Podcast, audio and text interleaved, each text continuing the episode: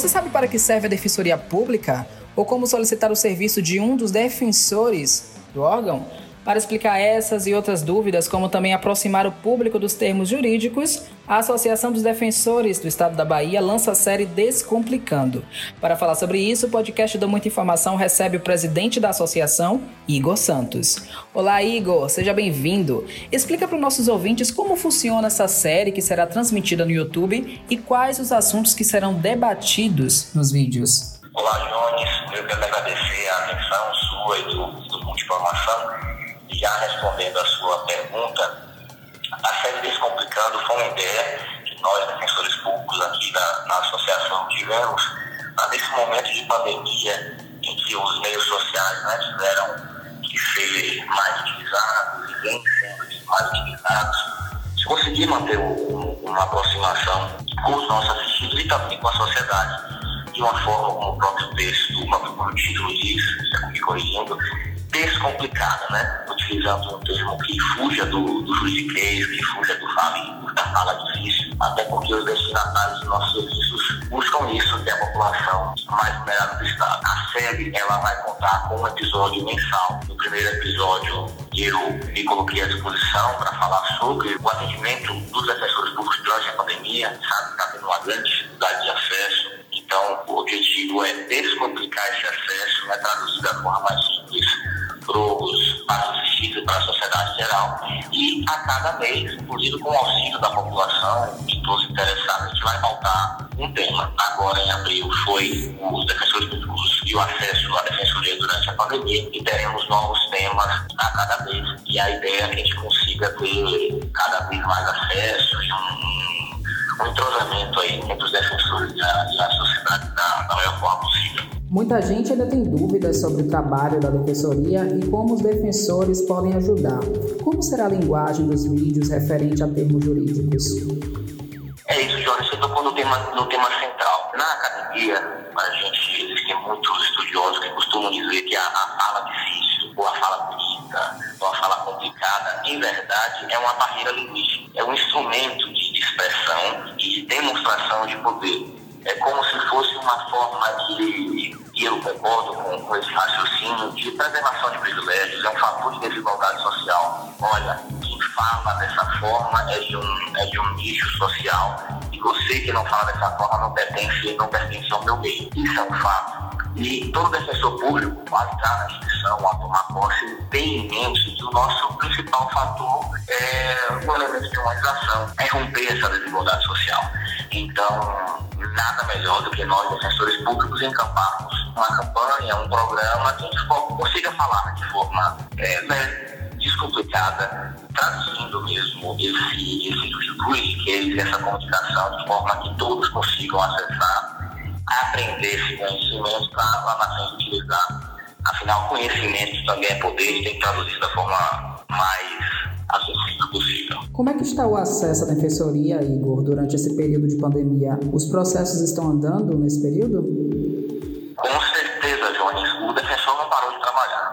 Contrário, tem tido uma demanda de trabalho muito maior, até por conta da crise econômica e dos níveis de desigualdade social que, infelizmente, aumentaram durante a pandemia. Aí já, já existem dados que indicam, recentemente divulgados, que a classe média, né, ela vem diminuindo, vem se estreitando e aqueles que se encontravam é, no nível razoável aí, da economia passaram a entrar no, nível da pobreza, regredindo aí a, a números de 10 anos atrás, de uma década atrás. Então, isso enseja naturalmente um aumento também da demanda dos defensores públicos, afinal, são os defensores que atendem a população vulnerável. Qual é o grande problema? Hoje, em abril de 2021, os atendimentos todos vêm sendo de forma remota e por do teletrabalho, como forma de resguardar a sociedade como um todo, né? Também os defensores públicos da pandemia da Covid. E eu digo que isso é um problema e a gente está tentando transformar em solução, porque foi uma retirada do contato que o defensor público tem com o assistido.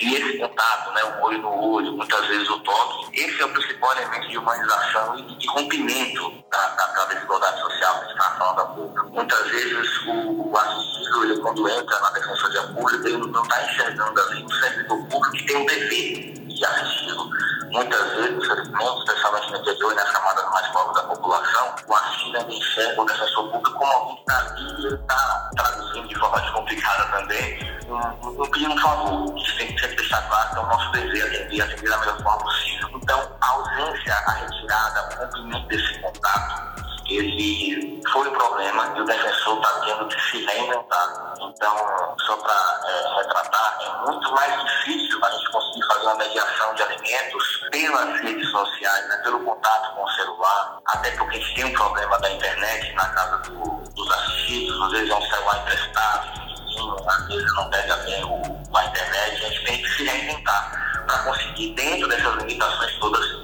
realizar o nosso trabalho. O defensor público, ele efetivamente tem a capacidade de ser um efetivo, com perdão da redundância, instrumento de transformação social. Então, mesmo diante das dificuldades, essa é a meta que nos faz movimentar essa máquina aí, sempre com esse horizonte de conseguir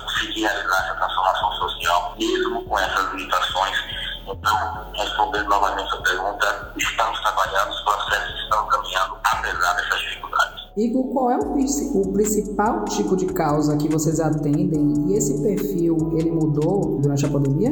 Jones, houve naturalmente um acréscimo dos atendimentos à saúde. Então, há um grande, há uma busca maior aí pela, pela UTI, pela vaga de UTI, daquela parente que precisa do leito de UTI, precisa ser descuidados especiais, necessita ser entubado, precisa da ventilação. E houve também um acréscimo das demandas de família. Houve um aumento nas discussões de guarda, na discussão de pensão alimentícia, tanto da, da mãe que está buscando a execução dos alimentos, quanto do pai que está buscando a revisão da pensão. Então, é um retrato muito simbólico do que estamos vivendo aí durante esse período de pandemia e, de novo, né, do, do aprofundamento das desigualdades sociais. E quem é que pode contar com a ajuda da Defensoria? Jorge, de forma é, objetiva, nós temos três grandes critérios, né, três grandes espaços aí do qual o artigo se enquadra. A grande maioria, ela é pelo que chama tecnicamente de suficiência financeira, mas descomplicando o termo, é, a, é, a, é o critério financeiro, né? de que, qual é o patamar financeiro do cidadão que busca defensoria pública. Hoje existe um padrão que é a renda individual, que é até três salários mínimos, ou a renda familiar até cinco salários mínimos. É importante deixar claro que isso é um critério objetivo, é um, é um patamar, é, um, uma regra que ela pode ser muitas vezes né, flexibilizada no caso concreto. Eu vou dar um exemplo o, o assistido, a família está nessa faixa de renda, mas ela tem um gasto muito forte com saúde, por exemplo. Tem um plano de saúde, esse plano de saúde consome dois um terço ou mais de sua renda. O defensor público, dentro da sua independência funcional, pode avaliar a identidade se isso é um gasto indispensável, um gasto essencial. Então, isso, esse critério econômico ele é relativizado. Mas existe esse, esse critério econômico para ser validado existe também daquelas pessoas que se encontram em situação de vulnerabilidade social. São aquelas pessoas que, independentemente da questão financeira, se encontram em, uma, em um enquadramento que permite a visita da defensoria. Vou dar um exemplo. Toda criança ou adolescente que se encontra em situação de maus tratos ou de violência dentro do, do, ambiente familiar. Então, esse também é uma, uma porta de entrada. E existe também o atendimento para as pessoas jurídicas. A pessoa jurídica que não tem renda, tem critérios específicos também muito mais rigorosos para que ela seja atendida. Existe, portanto, é, essa essa baliza, né, esse regramento. E é importante também destacar, em relação a esse tema, é muito comum, é recorrente essa, essa observação, que a defensoria pública ela não é universal ao, ao SUS, né? Dentro do SUS, todo e qualquer cidadão pode ser atendido, prova né, muito clara disso tem sido a vacinação. Independente da, da capacidade financeira, da conta bancária, todo cidadão tem direito de ser atendido pelo, pelo SUS. A defensoria pública não. Ela está voltada essencialmente para a população vulnerável. Então, quando alguém procura a defensoria pública, se ele verificado essa capacidade financeira, alguém que objetivamente ganha 10 salários essa pessoa não é atendida. Porque uma das missões do defensor público da instituição é justamente ser um instrumento de redução da desigualdade social e é por isso que existe esse governo, por isso que a gente atende a todos como o SUS faz também. Foram esclarecimentos importantes e quem ainda ficou com dúvida pode mandar as perguntas para vocês, né? Como é que funciona aí essa questão das, das dúvidas que para ser mandada para o programa Descomplica? Jorge, a gente tem um de telefone que ele é WhatsApp, é o 71 99691-2360 e quem preferir também para mandar por, através do e-mail é o adepbahia.org.br. Essas informações também estão em nossas redes sociais, no nosso canal no Instagram e em nosso site. E para finalizar o nosso podcast, Igor, faz uma chamada aí para os nossos ouvintes é, irem lá prestigiar o programa Descomplica e tirar todas as dúvidas referentes à Defensoria Pública do Estado da Bahia. Eu faço aqui um convite para todos aqueles que tenham interesse no tema da Defensoria Pública, queiram tirar dúvidas a respeito de direito do consumidor, direito de família, atenção, a guarda da criança ou qualquer outro tema, que encaminhem sua, sua sugestão de temas para o número que eu acabei de mencionar e para o e-mail, para que a gente possa estreitar esses laços, esses laços. A Defensoria Pública, ela existe para servir ao povo, os defensores públicos são servidores em excelência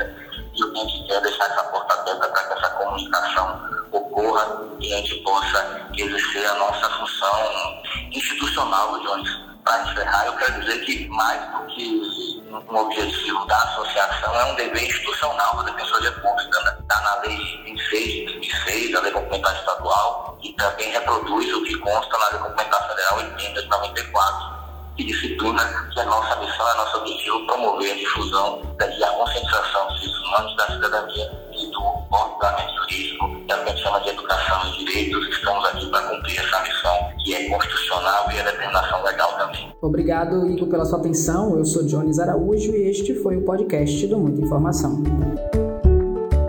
Siga a gente nas nossas redes sociais e até o próximo podcast.